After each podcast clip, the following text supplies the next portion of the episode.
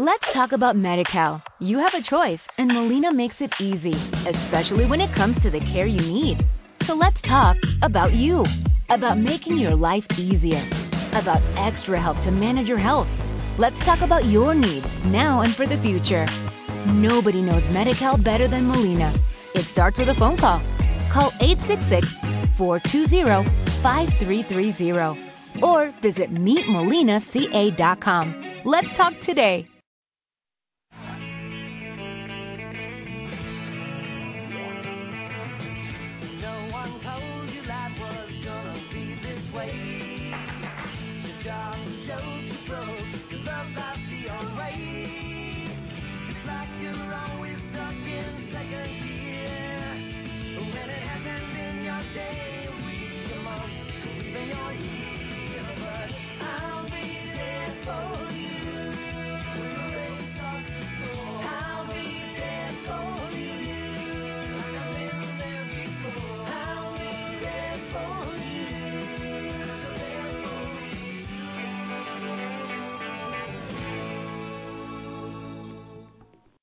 Buenas tardes, casi adictos, y bienvenidos al segundo episodio de la tercera temporada de, este renovado Central Bell Podcast. Volvemos los mismos que la semana pasada para hablar en esta ocasión de realities. Re- hablaremos de Survivor otra vez porque el episodio de esta semana merece la pena comentarlo aparte. Y de ese intento de adaptación de, del Masterchef americano o el Masterchef conocido por- internacionalmente en España que está haciendo la 1. Y luego, en vez del sofá, esta semana entraremos con el MMT, en el cual el tema es series que queremos que el resto vea con muchas ganas. Es decir, series de esas series que nos gustan mucho y que obligaríamos al resto a ver, pues comentaremos un poco por encima cuáles son esas series que, que tenemos en mente. Y bueno, no me enrollo más, voy a, presentar a, a mis compañeros. En primer lugar, hola Ángel, hola Minuto 47, ¿qué tal estás? Hola a todos otra vez. Muy bien. ¿Y vosotros? Parece que te pillaba haciendo algo y venías corriendo a contestar. Puede ser, puede ser. no, no, estoy aquí sentado. Atento. En segundo lugar, Cristina Garde, David Space de las Reinas de Invernalia. Buenas tardes. Hola, buenas. Y por último, Dani, Dani Geller. Hola, ¿qué tal? De Gobio de Ser. Hola. ¿Sigues escribiendo o no? ¿O ya con, con las colaboraciones en Zapping Magazine te valen? Eh, ya con estas colaboraciones ya me llega. Vale. Y un servidor es Nacho, Paiman 815, que se presenta. Que aquí estoy, para lo que queráis. Vamos a empezar directamente con MMT, que no nos vamos a enrollar más.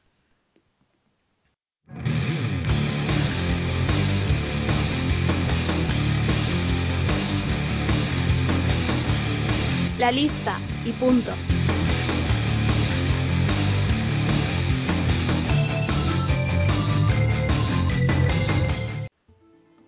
Bien, pues como he dicho antes, podríamos titular el- esta sección como series que obligaríamos al resto a ver. Te- creo que Chris tiene unas cuantas, así que si te parece, empiezas tú con una de ellas, Chris. Mm, Vale, lo que pasa es que muchas ya se sabe cuáles son. Bueno, no somos unas personas que guardemos secretos normalmente por, por internet, así que creo que no pillará de sorpresa a la gente que nos escuche. Bueno, pues la primera de ellas es, pues evidentemente Southland, que terminó la temporada además esta semana pasada. Terminó la temporada y a lo mejor terminó la serie, no se sabe todavía.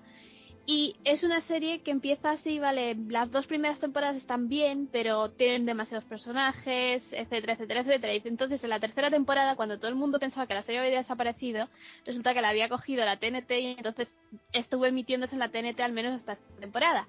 Y lo que hicieron fue quitarse un montón de, de mm, co- recortaron el presupuesto, quitaron personajes, hicieron un montón de cosas para hacerla más pequeña y entonces ahora es un drama tremendo que los te metes un montón en la historia de los personajes, sufres un montón, además es una angustia total, algunos, algunos episodios son totalmente angustiosos y por eso que está muy bien. Aunque, aunque dicho así parezca que no, en realidad está muy muy bien. Pero, ¿de qué va? ¿De policía solamente o, Sí, de policías. o también de O sea, es- sus vidas es que sí- personales?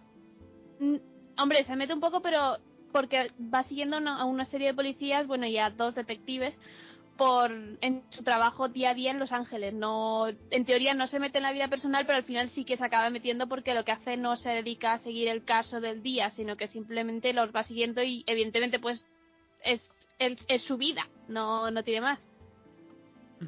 Una pregunta que te quería hacer yo sobre Southland, que es como Chicago Fire pero de policías, o Chicago Fire es como Southland pero de bomberos, va por ese rollo o tiene un tono diferente. Eh, Chicago Fire es un poco más culebrón. O Es- sea que estos más casos de policías y cómo les afectan a ellos. No es, es que no exactamente tampoco es... A ver, el espíritu es similar, lo que pasa que en Chicago Fire te meten 700 tramas que son muy tipo anatomía de Grey de vez en cuando. Esto es menos.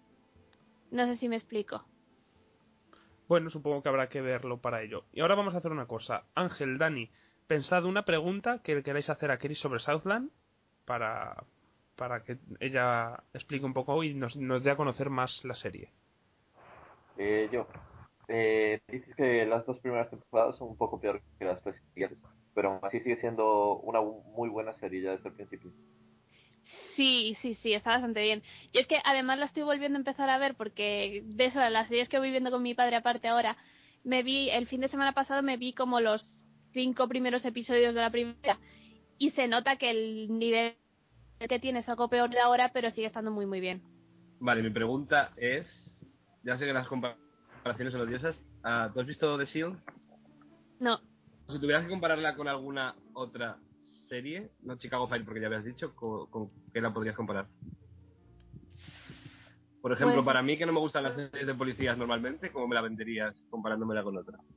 Es que el problema que tengo es que no- de estas series de este estilo no he visto. Sé que hay gente que, que ha visto The Shield y recomienda luego esta, ¿sabes? Entonces no lo sé. No sé si se parecen o no se parecen o puede gustar al mismo tipo de gente. Lo que pasa es que yo de este tipo de series nunca he visto tampoco muchas. Entonces no sé decirte. Vale, Vamos, que no es caso de la semana. vale, vale, vale. A mí me, me, me las ganas de verla, vaya. Debo ser el único en este mundo que no me gusta decir, o sea que... Que mi pregunta iba a ser esa, digo, la de si era caso de la semana, era procedimental, como dice la gente, y que mucha gente le echa para atrás, cosa que no estoy, estoy bastante en desacuerdo, que, que una cosa por ser de un formato te tenga que echar específicamente para atrás. Pero es, entonces no es caso de la semana, es, es No. Que es un caso general o no tiene casos grandes, sino No, a ver, a veces como tiene- arcos. Sí, no, es que, a ver, los tienes por un lado los policías, entonces eso simplemente los van siguiendo por la calle, de vez en cuando pillan a alguien, de vez en cuando no pillan a alguien, de vez en cuando no- están por ahí simplemente dando vueltas. Y luego tienes a los detectives que hay veces que en un episodio sí que los tienes resolviendo un ca- caso, a veces en un episodio no tienes caso así para resolver, otras veces enlazan el mismo caso durante tres episodios, pero mientras tanto hacen otras cosas. Entonces es eso, no es es que los casos en realidad están ahí para entender lo que es el, la vida de esta gente, no no como principal. Ajá. Bueno, pues la, la recomendación queda hecha, entonces. Vale, Ángel, ¿cuál es tu serie para recomendar? Preguntar a Dani primero, por favor. Vale. Gracias, perdón. Dani, entonces, ¿cuál es... ¿Y ahora cuál es tu serie para recomendar? Pues mi serie para recomendar solo tiene una temporada, que ni siquiera ha terminado, y se llama The Americans, de la FX creo. Sí. Y esta serie cuenta la historia de dos agentes de la KGB rusa, no sé si tiene traducción en español, espero que no, y que están infiltrados en América y Creo que todo el mundo entiende KGB. Sí, la KGB, no, Sí, ¿no? Es que yo Sí. soy muy joven. joder, yo Oh. tampoco eres más joven que yo, ¿eh? Bueno, y están infiltrados en América y tienen sus sus misiones donde tienen que conseguir nueva información y tal y al mismo tiempo tienen que mantener tienen que mantenerse como una familia cualquiera americana y hay dramas dentro de, de las relaciones entre ellos y tal. Y a mí me está encantando. Los 10 episodios creo que llevamos. 10 o 11 Sí, pero ¿qué es lo que tiene esta serie que, que, que entre en esta categoría de series que quieres que el resto del mundo vea? pues el drama familiar, la relación entre dos personas que eh, se vieron juntos forzados por las circunstancias, pero que con el tiempo desarrollan sentimientos el uno por el otro, pero no saben si deben si deben dejar que afloren esos sentimientos o si tiene que ser todo más frío y más distante entre ellos, porque al fin y al cabo es la misión que tienen. A mí ese juego que tienen me gusta mucho. Vale, pues ahora vamos a hacer lo mismo de antes. Eh, Chris, Ángel, pensad una pregunta y, y se la hacemos a Dani. Yo, por ejemplo, de, de The American solo he visto el primero, Sí, ¿vale? Y me pareció que era todo como demasiado forzado en el primer capítulo. Pasa, sigue pasando eso a lo largo de la temporada, o sea, es, muy, es que no quiero hablar tampoco de lo que pasó en el primero, pero es- está todo como muy metido con calzador en un piloto y no sé si luego eso puede afectar al resto de la temporada. Sobre todo con las Eh. relaciones FBI-KGB. ¿A qué te refieres? A, por ejemplo, que había un ritmo demasiado rápido, que, que pasaban demasiadas cosas en 40 minutos. Y que todo era demasiada coincidencia. Sí. No, con el tiempo eso se reduce bastante. Vale. Con el tiempo, aunque los protagonistas se vayan metiendo cada vez en más problemas, la verdad es que se va ralentizando un poco el ritmo. Pero a mí me gusta más a medida que pasan los episodios. El piloto tampoco me había convencido en, en un primer momento. Bueno, mientras Chris piensa la pregunta, porque Yo ya he pensado una porque voy a traducir una, co- una, que- una pregunta que me han hecho a mí a veces. Bueno, no la voy a traducir, la voy a pasar. Bueno, pues adelante, hazla tú. Vale, que es que como a mí me han dicho me, gente que le gustan las series de espías y esas cosas, como a mí esa parte de la serie no me interesa lo más mínimo, pues tampoco sé qué contestar eso. Que si vas buscando la parte de los espías y todo eso, ¿te puede gustar la serie o no? Yo diría que si no sabes apreciar la- las relaciones entre ellos, que no, no es la serie para ti. Porque la acción mismamente se reduce a dos escenas de lucha o algo así, y como mucho te podrá gustar el juego de pelucas y de, y de nuevas personalidades que tienen que adoptar para, para infiltrarse, pero en realidad el centro de la serie está en, en el drama, más que en la acción de ser espía. Yo tengo que decir que quiero un spin-off del señor que les vende las pelucas, ¿eh? ¿Qué es eso? ¿Que, son, ¿Que cambian de peluca como si fueran los artefactos nuevos de espías? Tienen Sí, una colección de pelucas que ni la minas. Cada dos escenas o algo así los ves con nuevas pelucas, con, con gafas, sin gafas, lentillas, de todo. Está muy bien. Y la pregunta que te quería hacer yo, Dani, de, de Americans, es de si es una serie... ¿Tú crees que es una serie que provoca adicción? Que en el sentido de ves un episodio y te dan muchas ganas de quedar a ver otro, o simplemente es de esas series que te gustan pero se te olvida que hay un episodio nuevo. A ver, eh, no hay... Hay un par de cliffhangers, pero normalmente no es adictivo. Es en plan una serie muy buena, de la que tienes ganas de ver más simplemente porque eso, porque disfrutas viéndola.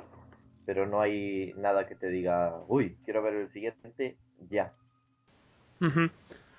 No es una, es más a lo mejor comparando entre dos series que no tendrán nada que ver con, con The Americans, es más estilo Mad Men que estilo Breaking Bad, entonces. Vale. Bien, pues mm, Ángel, ¿hago yo mi serie o te, pare- o te aparece hacer la tuya ya? Ah, la tuya. Vale.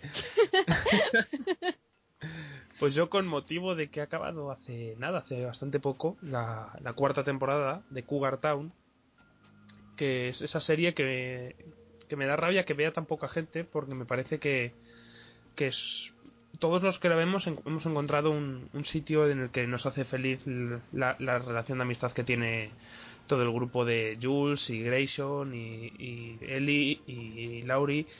Y no sé, por eso creo que Cougar Town es esa serie que quiero que todo el mundo vea para que sea feliz como todos los que la vemos, porque lleva cuatro temporadas y me parece que cada vez está más asentada en su sitio, en su sitio absurdo de hacer bobadas y, buscar que cada momento sea en cierto modo memorable, por ya sea yéndose a Los Ángeles de viaje o estando en el sofá de casa tomando vino y viendo Origen. Es como que cada momento, por simple que sea, se convierte en algo memorable por los juegos que hacen entre ellos, las preguntas que se hacen y por todo el vino que toman. Y lo mismo que antes, eh, ahora pues, pues hacedme una pregunta a cada. Sé que Chris la ve, Dani no sé si al final empezó a verla o no. Vi dos episodios. Y de Ángel no sé. Yo he visto dos temporadas. ¿Te paraste después de la segunda? No, he visto una. Ahora no sé si. bueno, he visto un poco. Pues eso. Acribilladme a preguntas que estoy listo y preparado. Vale, pregunta estúpida. Eh, ¿Cougar Town incita a la bebida o es solo cosa mía? Cougar Town hace que parezca que, que bebiendo todo es más feliz. Eso es un sí, ¿no? No me voy a poner a beber por ello. Pero, A mí es que me trae ganas de beber vino y a mí no me gusta el vino. Pero sí que me da, a mí me pasa parecido, pero sí me dan ganas de tener un grupo de amigos y que bebamos vino o sea cerveza, estar simplemente tirados en el sofá viendo una cosa o hablando de bobadas en cualquier momento. ¿Responde eso tu pregunta, Chris? Sí. Eh, mi pregunta es que yo vi Scraps. ¿Tú viste Scraps? Yo he visto dos temporadas de Scraps.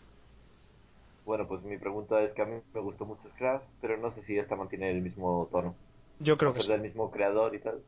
Yo creo que sí, y de hecho cada vez veo veo más no solo referencias a Scraps, porque muchos de sus actores están aquí, sino ese humor absurdo y y local, el- local en el sentido de que cuando más los conoces a los personajes, más pillas el humor y la gracia, yo creo que sí que lo mantiene. Y Bien, incluso la última temporada que ya está sin Bill Lawrence de showrunner está tal, tal cual como el resto de temporadas. Se nota se nota todo. Se nota totalmente que, que la serie tiene muy bien cogido el punto. Será porque como Krista Miller es la, la mujer de Bill Lawrence no deja que se vaya más allá de, de lo que querría su marido. No sabía ni siquiera que, que Bill Lawrence ya no era el showrunner. Ah, Sí, supongo, es un poco como mm, la relación entre Scraps y Cougar Town. A mí me resulta un poco similar a la que, habí- la que hay entre My Name is Earl y Rising Hope. Que tienen un poco el mismo estilo, son, difi- son diferentes, pero tienen el mismo estilo y tienen guiños entre series. Cool, cool. ¿Y Ángel? Yo, a ver. sí, creo que al final se lo había visto la primera. Eh, le costó, a mí me parece que le costó mucho arrancar la serie. Pero tampoco ahora dudo es si le cuesta arrancar o realmente es que te cuesta y una vez que conectas con los personajes ya como que te metes dentro de la dinámica de la serie. Eh, ¿Tú qué opinas sobre eso? Yo creo que cuanto más te metes en la dinámica y cuantos más los conoces, más, más encajas en, en lo que es la serie. No es de estas series que dices, eh, si tomo ahora la tercera temporada voy a verla y a lo mejor ya me gusta porque ha mejorado. Pues probablemente si no has visto nada de lo anterior te siga sin gustar porque es que tienes que, tienes que meterte dentro de los personajes. Si no logras meterte en su estilo, pues probablemente no te vaya a gustar. Pero yo creo que es fácil mm, con el tiempo de que los vayas conociendo más y te vayan gustando más porque vayas pillando ese estilo de humor. Es igual que cuando haces tu amigos, cuanto más tiempo pasas con ellos, más bromas internas tienes. Por lo tanto, cuando conoces las bromas internas que han tenido, que tienen todo este grupo, pues más integrado te sientes. De todos modos, a ver, aunque te vayas haciendo la serie al principio, era totalmente distinta como Sí, es no, ahora. No tiene nada que ver, pero vamos, que yo tampoco me horrorizó. ¿sabes? Yo la vi ese verano, el verano siguiente a, a que a, a la segunda temporada, creo. Iba con miedo, digo, la primera temporada dicen que es tan mala, que no tiene nada que ver. Y, y no la vi y digo, bueno, no es tan mala, no tiene que ver con el estilo que tienen luego, porque todo eso de Jules de Cougar se borra. Pero, pero que tampoco me parecen excesivamente malos. ¿Tú sí, vamos, sí que notas que los primeros son malos y luego mejora o, o que son distintos simplemente, Chris? A ver, me parecen peores los del principio. No me parecen como para arrancarme los ojos tampoco, pero pero se, no- se nota que me desde luego me hacía reír mucho menos y objetivamente viendo este no, no tenía tanta gracia como, como ahora, pues simplemente porque tampoco era ni tan distinta ni tenía nada en especial, era simplemente, no sé. Pero no, eh, al principio sí me parece peor, no horrorosa del todo, pero sí peor que, de, que más adelante cuando ya decidieron cambiar totalmente el estilo de la serie. Sí, pero tú piensas así como yo de que si empiezas después te va a gustar o simplemente tienes que haber seguido la progresión. Yo creo que, te- que puede puedes saltártelo o no saltártelo. Tampoco, tampoco creo que sea tanta diferencia, ¿eh? No, no me refiero a saltármelo, sino que no sé cómo explicarlo. Que si no te hace gracia o si no lo soportas al principio y pretendes que a lo mejor de golpe un capítulo suelto te vaya a gustar, probablemente no lo haga. Hombre, probablemente no, pero a lo mejor sí. No es, es que yo creo que sí que el cambio que hay sí que es lo suficientemente grande como para que pueda pasar. De hecho, yo conozco gente a la que le ha pasado eso. No, yo conozco gente, creo que vamos. Creo que. Uy, ¿qué ha pasado? Ángel ha desaparecido.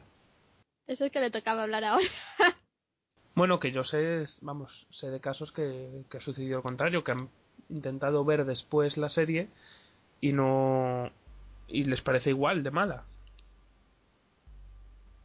Quizás eso por no haber visto las, las bromas internas. o simplemente que no es su tipo de serie. O también eso, simplemente eso. ¿Tú, Chris, tenías alguna serie más de la que recomendar Sí. a todo el mundo? Pues venga, adelante. Dinos y te hacemos preguntas nosotros. Dos. Venga, voy a hacer una cosa, a ver si adivináis cuál es. Switch at Birth. Sí. Pues a ver, explico un poco de qué va. La serie es una serie adolescente de la BC Family de dos chicas que cuando que un día descubren que han sido cambiadas al nacer. Entonces, a partir de ahí se juntan las dos vidas de las dos chicas porque una de ellas pasa se muda un poco como a la, a la casa de invitados de la otra porque la otra está forrada y entonces ya empiezan a vivir, se juntan como las dos familias. Lo que tiene de especial es que una de las dos chicas es sorda y entonces tienen un montón de diálogos y un montón de escenas que son total que son simplemente en lenguaje de signos y de hecho tienen un episodio en la segunda temporada que es salvo un minuto al principio y un minuto al final está todo entero en lenguaje de signos, no dicen nada hablado. Y, y bueno, y es eso, es la típica serie que a lo mejor tú la ves y tiene el, argumento totalmente de, de peli de Antena 3 por los, domi- los domingos por la tarde. Y en realidad las tramas que tiene pues son así muy melodramáticas y muy exageradas, así como punto de partida, pero luego lo que hacen es desarrollarlas muy bien. Entonces sigue pues se centra mucho en varios temas que son que están siempre ahí como son la comunicación o, o por ejemplo el que siempre están las dos chicas siempre están buscando formar parte de una comunidad o de un grupo de algo y además tiene una cosa que yo me he dado cuenta sobre todo en la segunda temporada antes no tanto pero transmite muy bien esa idea de, el, idealismo y la lo de querer querer participar y colaborar y, yo que sé que es muy positivo el mensaje que transmite Vale, yo tengo mi pregunta para ti, Chris, de Switch at Birth. Quitando a esas dos protagonistas, ¿qué otras tramas puede, y las tramas de lo que estás diciendo de comunicación y toda la relación de cambiadas al nacer, qué otro tipo de tramas tiene la serie? Pues, a ver, es que al eh, sobre todo al ir avanzando van incorporando más y más personajes sordos. Entonces se meten también en el colegio para sordos y en todos los todos los problemas que si económicos, que si no sé qué que tienen que conseguir para poder mantener el colegio abierto. Luego te meten sobre todo en el en consiguen muy bien meterte en la piel de las personas sordas y ver el ser capaz de ver una la discriminación que a lo mejor tú llevando toda la vida siendo capaz de oír, pues a lo mejor nunca jamás te has parado a pensar, a pensar en eso y eso lo consigue bastante bien. Ajá. Tú, Dani, ¿qué le preguntarías a Chris de esta serie? Que no te parecía, no, no te veía muy interesado de, por, por la serie cuando empezó Chris a hablar. yo iba a preguntar algo muy parecido. que era que yo siempre escucho, siempre que escucho sobre esta serie, siempre se sale a colación el tema de los sordos y tal. Y no sé si con el tiempo, pues acabará resultando repetitivo. Si es lo único que aporta la serie. No, no es lo único que aporta. Es que luego, a ver, el- es una serie adolescente, entonces tienes tramas adolescentes, tienes todas las normales de todas las series que te puedas imaginar. Lo que pasa es que están lo suficientemente bien desarrolladas como para que sea bastante coherente. Entonces, eso lo tienes siempre, eso no se va nunca. Y luego aparte, pues tienes eso, los personajes sordos y las tramas de los personajes sordos, que simplemente se incorporan porque son personajes que están en ahí, ahí en la serie, pero que no se pierde todo lo demás. Y en cuanto a los adultos, que esa es una de las cosas determinantes a la hora de ver una serie adolescente, que si, si conjugan bien las tramas de los adultos, los padres o no, o no tienen relevancia. A veces mejor, a veces peor, pero algún es que depende, porque por ejemplo los dos padres son un poco son unos personajes que está que cuesta. Uno de ellos igual porque es James Marini, no sé si sabéis quién es, es uno que salía en, Cinco Hermanos. Ese hombre, lo de actual, yo creo que tiene que ser amigo de la, de la Morrison por lo menos.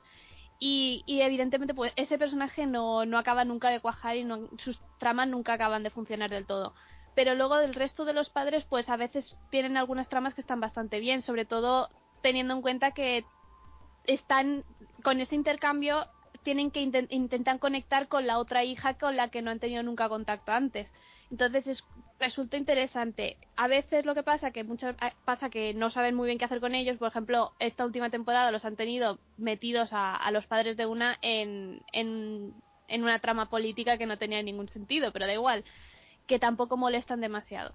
Cuando no funcionan del todo no molestan demasiado y cuando sí funcionan, pues eh, funcionan. Bien, después de que Chris haya dicho su segunda serie que obligaría a ver al resto del mundo, que todos sabíamos que iba a ser Switch at Birth, a poco que la conozcas. Bueno, pues eso, Ángel, vamos con tu serie. ¿Cuál es la serie que obligarías al resto? Pues la serie que yo mm, obligaría, no recomendaría. No quiero decir obligaría porque todavía no tengo muy claro si yo lo voy a continuar viendo, aunque seguramente sea un sí. Pero. no, es porque simplemente está el piloto, entonces tampoco. Tampoco voy a decir yo hoy es mi serie favorita, solo un capítulo. No, pero desde- sí la quiero recomendar simplemente por el hecho de que hace falta una serie de ciencia ficción en nuestras vidas. Eh, así que quiero recomendar a todo el mundo que vea The Defiance, que la ha estrenado la, la cadena Sci-Fi esta semana, creo que ha sido. Sí. Y haciendo Y- récords tanto aquí como allí. En Estados Unidos ha funcionado muy bien y aquí ha hecho récord en, en Sci-Fi España. Es lo que quería decir yo, que hacía falta mucho para todos los que estamos huérfanos de, series de, de ciencia ficción. Y la verdad es que aunque el piloto para mi gusto fue demasiado largo, creo que era una hora y veinte minutos, una cosa así. Lo deberían haber planteado como dos capítulos. La verdad es que a mí sí que me ha convencido porque, a ver, no deja de ser la típica serie de ciencia ficción de humanos mezclados con aliens y por todos los problemas que eso conlleva. Y no, no trae nada que digas hoy, esto no se ha visto nunca en la serie de ciencia ficción, pero es que eh, cuando eres fan de, de la serie de ciencia ficción muchas veces no buscas una cosa extra- extraordinaria o completamente diferente, sino que simplemente ver las relaciones entre humanos y aliens ya te parecen bastante interesantes.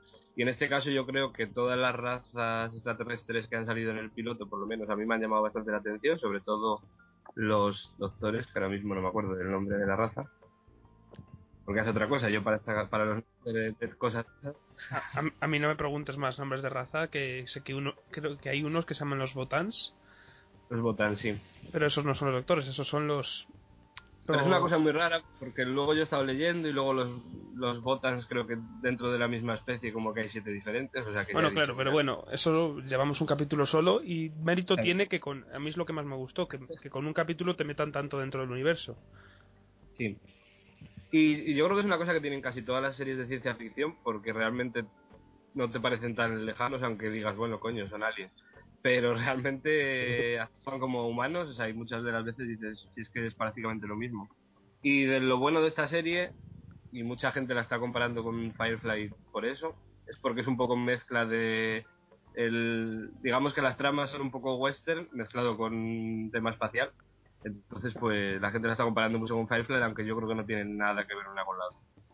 Mm, no, bueno, yo como ya la he visto, voy a dejar mi pregunta para el final y voy a ceder el, el turno de palabra a Chris, que me preguntaba el otro día si, si ver Defiance o no, si cree que a ella le gustaría. Sí, y, y- y voy a terminar de hacer la- esa pregunta, pero voy a especificar un poco. A ver, es que con lo que con lo que has dicho ahora mismo me llama cada vez menos, porque a ver, a mí ciencia ficción por sí misma no es un aliciente, no es que sea en plan, oh, no lo voy a ver jamás, pero tampoco es nada que me llame especialmente. Que me dices que tiene elementos de western, menos todavía. Entonces, ¿tiene algo de, de drama humano barra culebrón que me puede interesar? Más? Pues sí lo tiene Uy, culibrón, por sí. ejemplo parte del primer capítulo es peleas entre dos familias porque los hijos están medio liados Oh. que luego se supongo que se tendrán más más repercusiones en- de política y cosas de esas pero bueno todo empieza porque hay un, un, vamos dos adolescentes por ahí liándola como siempre, vaya, en toda la serie. Mm, Tiene, tiene bastante de culebrón, de hecho, yo creo, Chris, que tienen bastante menos seriedad de la que a lo mejor puedes echarte la... te puede dar la Sí, impresión. pero, pero a ver, me refiero, se puede pasar por alto lo otro. Ah, ah, ¿Qué otro? El, eh, es que, a ver, a, es que, a ver, con todo lo que son ciencia Centro, ficción centro. extraterrestres no me pasa tanto como con los espías y los zombies, pero digamos que tampoco son series ni, ni temas que me pondría a ver justo antes de irme a dormir porque me quedaría dormida. Eh, entonces, eso por sí mismo eh, como que le resta puntos. Y todo lo demás le sigue restando puntos. Le- el culebrón se le puede añadir suficientes puntos como para que me apetezca verla. Mm, Yo creo que sí le va a añadir, pero tampoco te lo diría muy seguro, solo con el piloto. Bueno, yo si quieres te resumo un poco así lo más culebronesco que pueda tener el, el piloto. Y es, por un lado tienes el, el, el típico hombre así que viaja por, por sí solo, o sea, está viajando solo y se ve que tiene algo perturbador así de su pasado, que viaja con una su hija, que no es su hija porque es de otra raza, si luego se, se, se sabe que la, que la adoptó por, por algo que pasara, y llegan nuevos al pueblo con todos los problemas que eso conlleva, porque es el típico tocapelotas, digamos, que llega al pueblo. Y luego aparte tienes la, la alcaldesa del pueblo, que es la típica que no sabe si es buena, mala, pero que seguro que esconde algo. Luego las peleas entre las dos familias, por eso que te comentaba algo. O sea que yo creo que es suficiente culebronesco sí que tiene de fondo. Que no lo vayan a llevar para una, no sé, Brothers and Sisters, por ejemplo, pero... Y la del lupanar, A ver... la del prostíbulo. Ah, Lupanar. Ay, es que fue muy gracioso porque en el preestreno de Sci-Fi... Ah, la del prostíbulo me subtítulos- parece simplemente que es puta y ya está. Pero es la que es putada de, de alto rango, ¿sabes? Porque es la Ah, que es la que maneja más o menos a todas. Y, la y eso- mala. la Madame, sí. Y no sé, Chris, a, me- a veces parecía un poco de Californians. No sé si eso te sirve de algo. ¿no? Joder.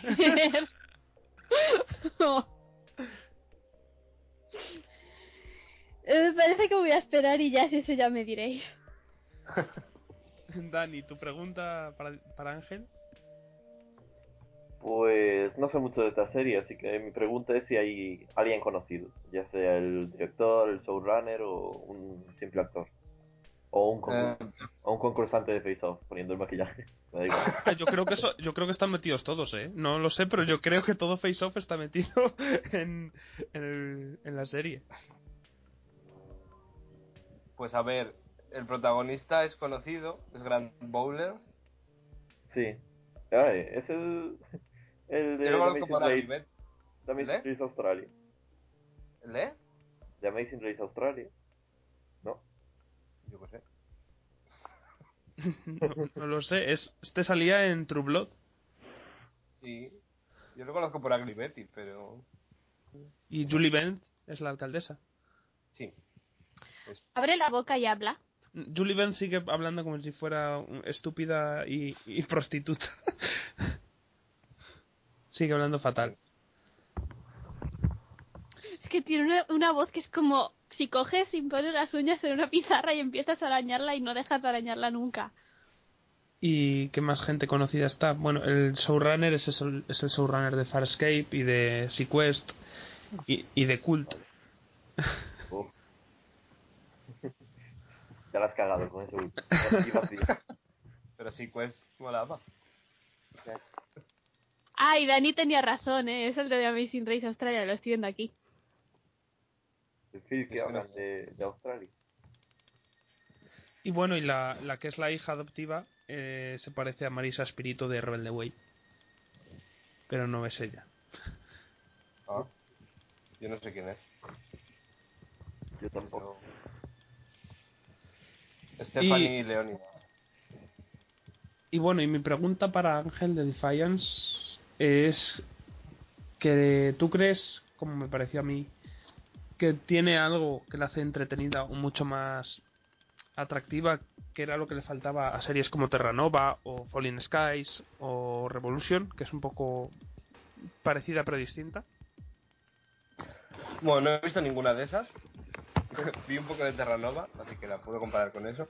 Y yo creo que, por ejemplo, el fallo que tenía en Terranova es que intentaron hacer eh, acercar la ciencia ficción a la gente que no le gustaba y se vio que no funcionaba. Es decir, intentaron hacer más, eh, no sé, humanizar la ciencia ficción, si se puede decir así, es que no sé cómo explicarlo. Y, eh, y esta serie sigue un poco más lo que es la, la, la tónica de todas las series de ciencia ficción, es decir, no tienes que hacer una serie normal en ciencia ficción, o sea, no tienes por qué intentar atraer al público al que no está dirigida.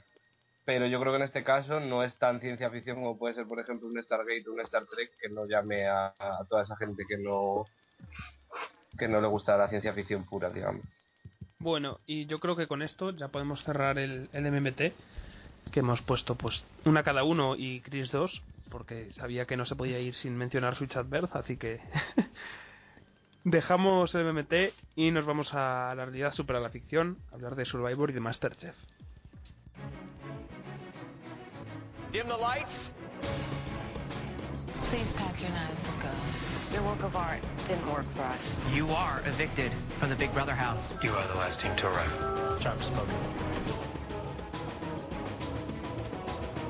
Porque la calidad supera la ficción.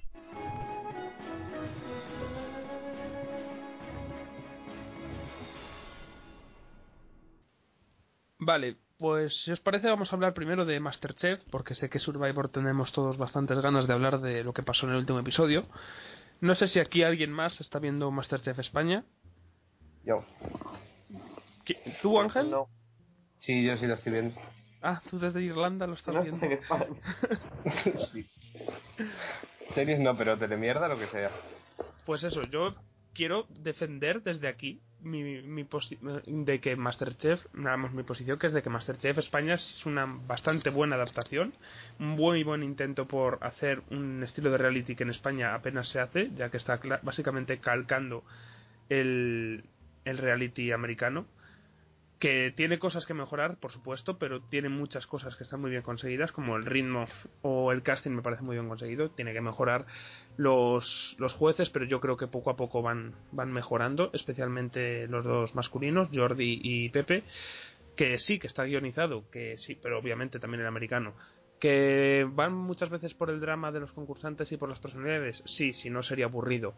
Que, pero no sé, me parece que llega, logra un equilibrio de, de competición con personalidades con, con vamos con datos culinarios que me parece que, que merece más de lo que está haciendo en audiencias que es bastante pobre que y, no sé me parece que me mere- merece bastante más críticamente en la crítica mucha gente parece que estaba descontenta y luego ha sido ha estado más contenta con el segundo episodio pero yo creo que, que eso que, que tiene margen de mejora y lo está logrando bastante Ahora han cambiado a los martes, a ver si mejora un poco en audiencias. Y esa es mi opinión de Masterchef, mm, así del, del formato y la adaptación. ¿La tuya, Ángel? A mí me, me está gustando bastante, quitando el hecho de que dura demasiado. Me parece que podrían hacerlo en menos tiempo, pero bueno, es una cosa. Pero bueno, en el, el- americano es así. Es- han cogido las, la- en América hacen dos programas a la semana y en este lo han cogido y lo han puesto todos en uno. Yo es que no, no he visto nunca Masterchef el americano, entonces lo comparo Pues- un poco con Chef. Pues eso, es en, en América son dos programas a la semana que, que es básicamente con todas las pruebas que hacen en este y en este los han cogido y los han juntado en uno. Y dura, Bueno, bueno, entonces- de, diez, y- de diez y media a doce. Una hora y media por ahí. Sí. Y bueno, a ver, tampoco. Me pareció, por ejemplo, que el primer episodio se hizo muy largo, pero porque el casting era un coñazo, básicamente. Fueron rápido el con trozo él. de casting que. ¿Eh? Que fueron rápido con él. Claro, por eso, es que parecía como que lo habían puesto, pero no querían contar sobre él. Entonces, como que no, te enterabas de nada y para eso, pues no lo pongas. Pero luego el segundo capítulo sí que me ha gustado bastante más. Mm, Lo que dices, los jueces, pues sin más, no me parece que lo hagan bien. Ella habla, porque no se la ve decir mucho, la verdad. Se van haciendo su. Yo creo que van poco a poco cogiendo el papel y haciendo que parezca menos robótico. No sé, pero es que lo están enfocando tanto a los otros dos que la, la, la tía esa que está ahí. No, ella, la. Samantha, Sama- Samantha Vallejo Nájera no, no tiene cogido nada más el papel. Ella se limita a leer lo que le dicen. De momento. Y, y eso, sí me está gustando y, y, y no sé, yo creo que sí lo, lo voy, a, lo voy a, seguir, a seguir viendo, perdón, pero no, no me emociona tampoco. Simplemente lo veo porque, bueno, no sé, me entretiene, que es lo que tiene que hacer. Nah, yo sí, sí que estoy contento. Y bueno, luego dentro del casting tiene a personajes como Maribel o como Cerezo, que ya se han ido despuntando y pueden ir despuntando otros. Yo soy, ¿Cómo has dicho, Ángel? que yo soy muy, muy, muy, muy fan de Maribel, muy fan. Y sus alcachofas de Benicarlo que las incorpora a Es que es como, es como la madre de cualquiera que está ahí, pero si es que a mí dejarme en paz, que yo estoy aquí para cocinar lo que hago yo todos los días en mi pueblo, no sé qué, es como...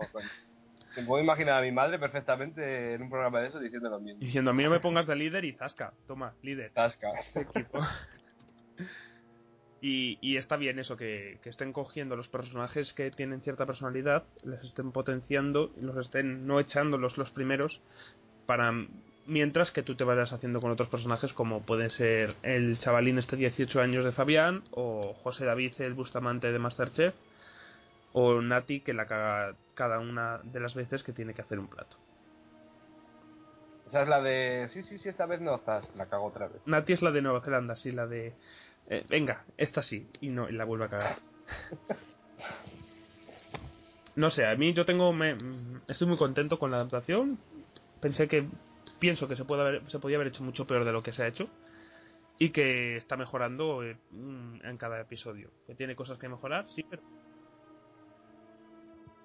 Que eso decía, que a mí lo que me gusta de, de, de eso es que el otro día, por ejemplo, en el último les ponían a hacer una tarta y es que había gente que llega y decía, yo en mi vida he hecho esto y claro, salían unas mierdas como como campanos. Entonces decía, esto en- en- normalmente en programas americanos siempre se dice, no, yo nunca he hecho esto y luego les quedan unas cosas estupendas y maravillosas. Y aquí les ves que te salen unas mierdas que las prueban los jueces y dicen, bueno, pero ¿qué, ¿y esto qué es? y no sé, como que me hace más, lo, lo hace más cercano y a mí me parece me hace más gracia que si fuera todo perfecto. Vaya. Bueno, en el Masterchef americano de vez en cuando hacen alguna cosa que yo desde luego no me acercaría, ¿eh? La, la, la tarta que hizo Cerezo, mira, no he visto cosa más parecida al vómito en mi vida. Que luego, que luego, de- luego dicen que estaba buena. Pues puede ser, porque Ya, te- pero coño. pero tenía un aspecto horrible. Eso. Y mira. No sé, yo estoy muy contento. Me apetecía un reality así de cocina, que ya que más, ya, ya que Top Chef lo abandoné por, por aburrimiento esta temporada. Y hasta que en verano nos llegue en Fox Masterchef Estados Unidos, pues no tenía ninguno. Así que yo por mí contento y que ahora remonte los martes, a ver si, si va bien. Veremos. Bueno, y vamos al momento que más estábamos esperando. Survivor, con el episodio número 10, ¿no? De la vigésimo sexta temporada. Que si te parece, Dani, ya que tú haces las reseñas en, en Zapping Magazine de cada episodio, ponnos en situación. Pues nos enfrentábamos a este episodio después de que en el anterior consejo tribal Andrea se volviese un poco paranoica además y decidiese cambiar el objetivo de Malcolm y Reynolds a Michael porque nadie apoyaba al pobre Michael. Y entonces la alianza de Stealth eh, eliminó a Michael y quedaron vivos Malcolm, Reynolds y Eddie contra las cuerdas, más o menos. Y así nos enfrentábamos a este episodio. También resumo el episodio. Bueno, puedes empezar comentando cómo empezó el episodio o lo que quieras. Te dejo a ti el, el- la batuta en este, en este tema, Dani. El episodio empezaba con la alianza de Telfaras eh, diciéndonos los planes exactos que iban a seguir. Que era lanzar cuatro votos a, a Reynolds y luego tres a Malcolm para eliminar toda posibilidad de que se salvase uno de esa alianza. El problema es que Reynolds ganó la inmunidad individual, que Malcolm tenía el ídolo oculto y que Malcolm encontró otro ídolo oculto y se lo dio a Eddie. Con lo cual, Estresoras se vio obligado a, a eliminar a uno de los suyos y al final acabaron eliminando al personaje más insoportable que jamás ha pisado Survivor, que es Philip. Y ahora no tenemos a Philip y todos estamos súper felices y contentos.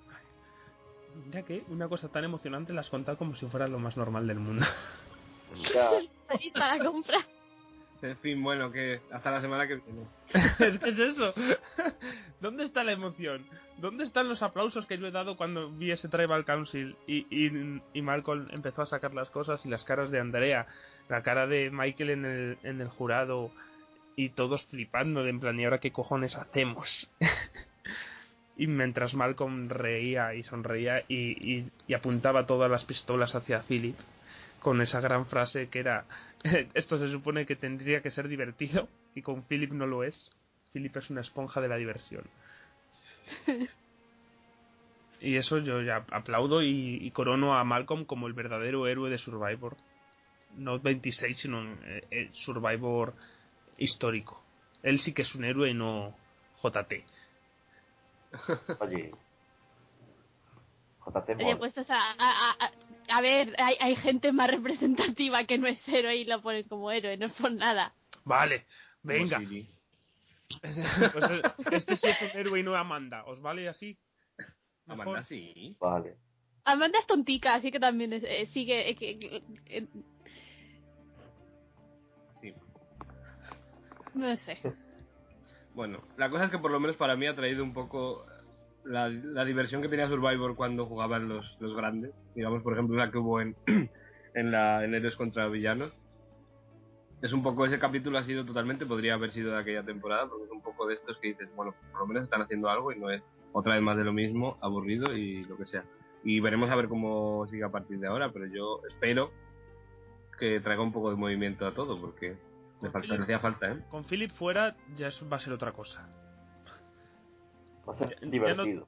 Ya no tienen a, ya no tienen a alguien en el que ocultarse y hacerse los vagos y, y no jugar. Ya Hombre, con Philip fuera, quieran que no, aunque sea mínimamente, tienen que reorganizarse y replantearse el final, porque me ha puesto lo que sea a, a que casi todos querían llevárselo al final. Sí. Sí. E igual hasta vemos hablar a Brenda.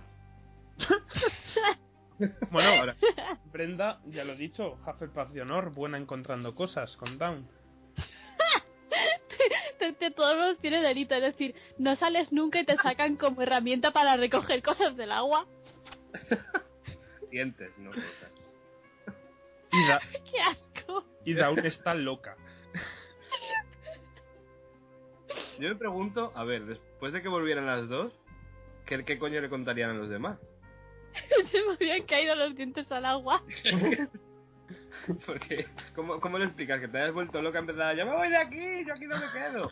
Porque se me ha caído un diente. Eh, ¿Perdón? O sea, Bueno, ves eso. Down, en este capítulo también vimos cómo se rompió entera, no solamente por, por este incidente con Brenda, sino luego paranoica, perdida, con Andrea, con, con todo en las de su alianza. Pero a nivel loquísimo que, que empezaría a hablar con, con su Blackberry de, de piedra en cualquier momento. Como... y, y eso que, como veis a Dom? ¿De verdad la veis que pueda recomponerse o que en cualquier momento volverá a estar loca perdida? A ver, yo es que tampoco, a ver, recomponerse no lo sé, porque yo creo que bien esa mujer no, no- del todo, del todo no está nunca. Pero tampoco creo que se vaya a poner en plan, le vaya a dar un Brandon y vaya a estar así, vaya a ponerse fatal de lo suyo. Y de hecho lo que yo, lo que, lo que comenté, que yo creo que va a ser, no sé si ella o, o Brenda, pero entre las dos combinadas van a hacer que se, que Andrea se vaya fuera. Pobre sí, Andrés. también. Yo creo que Andrea va a caer por, por, por otra. Con A. Yo creo que Andrea va a caer por esas dos. Tiene sentido por la escena de los dientes, y no, no, no le habrían dado importancia. El simbolismo. ¿Quién, ¿Quién es la que más sonríe en la isla? Andrea. No, no por eso, sino por, el- tiró los dientes a posta, sí. por la frase de Down de ya tengo una aliada para toda la vida. A. Porque rescata mis dientes del agua. Me ha devuelto la sonrisa. Luego lavaría los dientes, no antes de ponérselos. Pues yo creo que se los puso en el momento, pero. Ay, por Dios. Sí, sí, se lo puso en el momento, ¿eh? ¡Qué asco! Pero después de 30 días allí, ¿dónde no tienes mierda? Ya que más te da un poco más. No Ay, sé. con el asco que me dan a mí esas cosas. Bueno, luego seguimos, seguimos viendo a, a Eddie y a Reynolds en su nivel. Yo un- especialmente destacaría el momento de Eddie y, y la ninja en el juego de inmunidad, que me pude reír todo lo que quise y más. Por idiota. Y aparece la invisible y se clasifica ella. Y bueno, Cochrane sigue más o menos bien colocado. Y, y del resto que tenemos, a Eric también haciendo un Brenda y a Serri que deshinchada del todo, que no sé si ahora volverá a lo mejor o no. Bueno, yo creo que es una de las que pueden intentar llevarse para, para intentar hacer algo los, los, los, los tres. estos. Sí, yo creo que Eric y ella son los más fáciles que tienen. Mm. Pero. De hecho, Eric ya votó a Philip. Sí. Y se salió del... De la cosa, a ver, No, no, ahí no es- veamos como de, deletreo Philip, no. Es que yo, me- a ver, entiendo que de vez en cuando hay gente que tiene nombres raros y entiendo que a veces los nombres normales que suenan normales se escriben raro, pero ¿en qué universo esa esa manera de escribir ese nombre es normal? Yo supongo que sería más una broma, digo yo. Pero porque si no, ¿Sí? Porque no había dicho, bueno, ya sabéis cómo se deletrea Philip, y lo deletreo en el contexto tribal, porque a mí me suena que dijo eso. ¿Te dijo Que qué? dijo Philip que se escribe con dos L's y con una P a, a los dos lados. Sí, esa frase me suena. ah, es verdad, a mí también me suena. Pues a no. A mí es que me hizo gracia especialmente por eso. Pero bueno, Pues sí, y eso, el Tribal Council estuvo estuvo genial. Y yo, yo vamos, veo que Malcolm es lo que tenía que hacer. No creo que Sí. tuviera otra opción en ese momento. No, yo creo que es la mejor opción que tenía, pero totalmente, ¿eh? Además de todo. yo a que ver. hubiera echado a, a Cochrane. Pero claro, Yo- Pero es que echas a Cochrane y tampoco te cargas. Y si este. Y Sí, sigues la base estando de la- el la base último, de la- último claro. sin ninguna posibilidad. La base de la alianza sigue igual. Ahora ha trastocado todo. Y aunque fuera una base de mentira, porque no es, no es Philip el que lidera, sí que es Philip la figura que tenía como líder. Y eso ya trastoca todo porque nadie había hablado quién es el líder porque ya estaba Philip. Ahora tienen que ponerse a hablar. ¿Y quién es el líder ahora? ¿Andrea? ¿Cochrane? ¿Don? Sí, pero no. A ver, es que. A ver, yo es lo que, lo que he dicho antes. Yo no creo que sea tanto líder como la idea de tenemos a alguien que contamos con esa persona para llevarlo al final porque nadie le va a votar. Entonces, en esa alianza, ¿cuánta gente tienes? Tienes Down, Brenda, Cochrane, Andrea, ¿en quién me falta? Eric y, y Sherry, eh, ¿vale? que, que Eric está ahí un poco por Sí, porque está. Pero a ver, eh, pero claro, ahora los tiene, toda esa gente evidentemente no se iban a ir todos para el final, pero todos daban por hecho que se iban a ir con Philip para el final, eso, eso al menos es la idea que yo tengo. ¿Qué pasa? Que una vez quitas a Philip no tienen realmente una razón concreta para estarse, para mantenerse juntos, que supongo que tampoco tienen muchas razones para irse con los otros, ¿sabes? Entonces, no es que mejore muchísimo la situación de los otros, pero desde luego están mejor que antes. Mm. Pero que eso me refería, que no, no hay en la alianza de Stelzaras un, uno, algo que diga, mira, somos nosotros tres los que vamos a llegar hasta el final. El resto, pues, ya pueden empezar a luchar cuando quedemos seis para, para hacerse con su hueco, pero somos nosotros tres. No, porque... No, pero la cosa es que estaban muy cómodos diciendo, vamos a esperar hasta echar a estos tres y luego ya nos organizaremos. Ya. Y yo Claro, creo que les ha pero pillado la cosa en bragas de decir, ¿y ahora qué coño hacemos? y, y eso les toca hacerlo ahora antes. Sí. Hmm. Y probablemente eso sea la causa de que alguno de los otros tres acabe llegando, no al final, pero lejos. ojalá, ojalá. Ojalá Malcolm. Que gane Malcolm. Esto sí que sería la cure. Estaría genial ojalá, que aunque lo tenga difícil.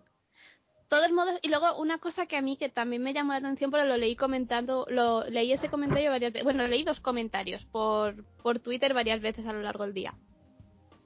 Uno, que por qué no dijo nada a los otros de que les iba a dar el, el, el idol antes de irse para el tribal. Yo digo una cosa, a ver, teniendo en cuenta la semana anterior, que tienes albocazas de, de Eddie ah, yéndole con el cuento a Andrea, además sin querer ni nada.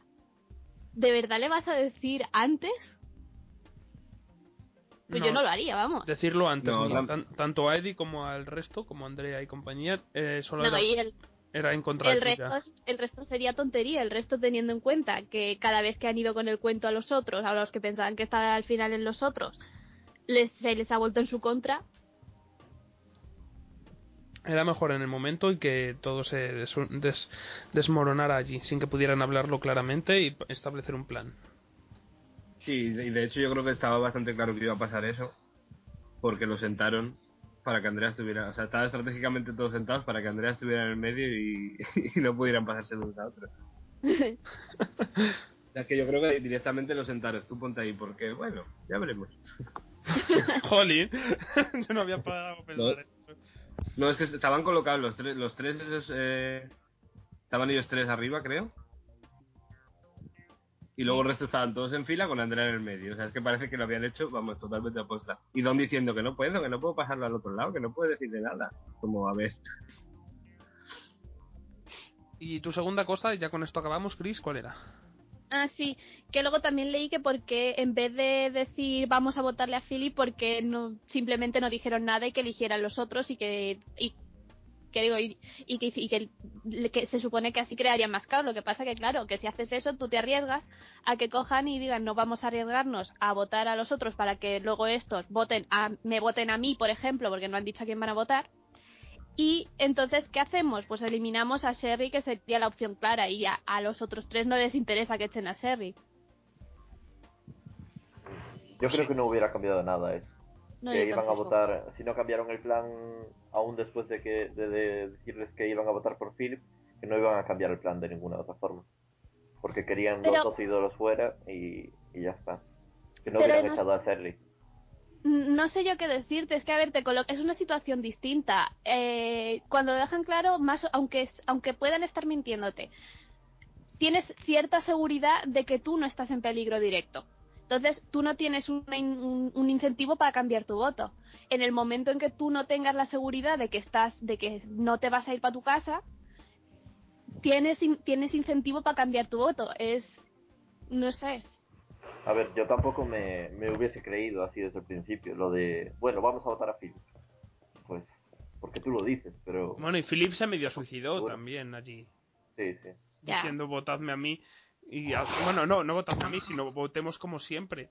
Y eso, en cierto modo, di- al resto dice, pues bueno, Philip ya sabe cómo está de mente, no se va a ir enfadado con nadie en particular, sino se va a ir contento por cómo se ha ido con honor y con todo lo que viene a ser él.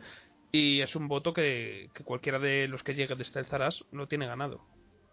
A mí eso de honor de Philip, después de que se le tirase el desafío de inmunidad, así porque quiso, pues me parece un poco demasiado. Bueno, pues eso, su honor, porque su honor personal y que él, él mismo se miente y se cree sus mentiras, yo creo. Bueno, yo creo que tras esto, ya Survivor, de momento no vamos a hablar más hoy.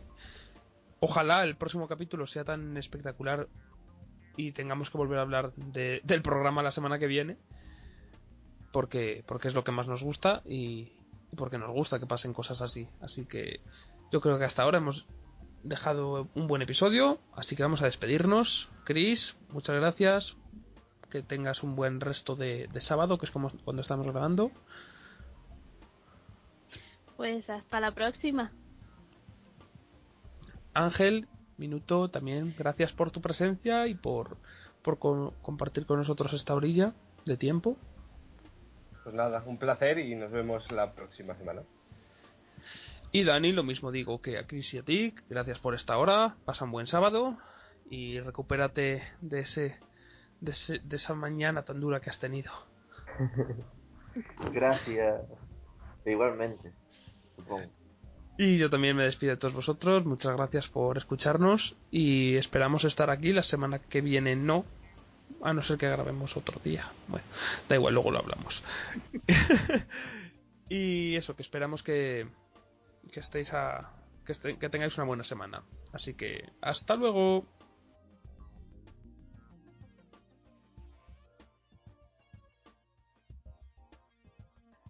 Let's talk about MediCal. You have a choice, and Molina makes it easy, especially when it comes to the care you need. So let's talk about you, about making your life easier, about extra help to manage your health. Let's talk about your needs now and for the future. Nobody knows MediCal better than Molina. It starts with a phone call. Call 866 420 5330 or visit meetmolinaca.com. Let's talk today.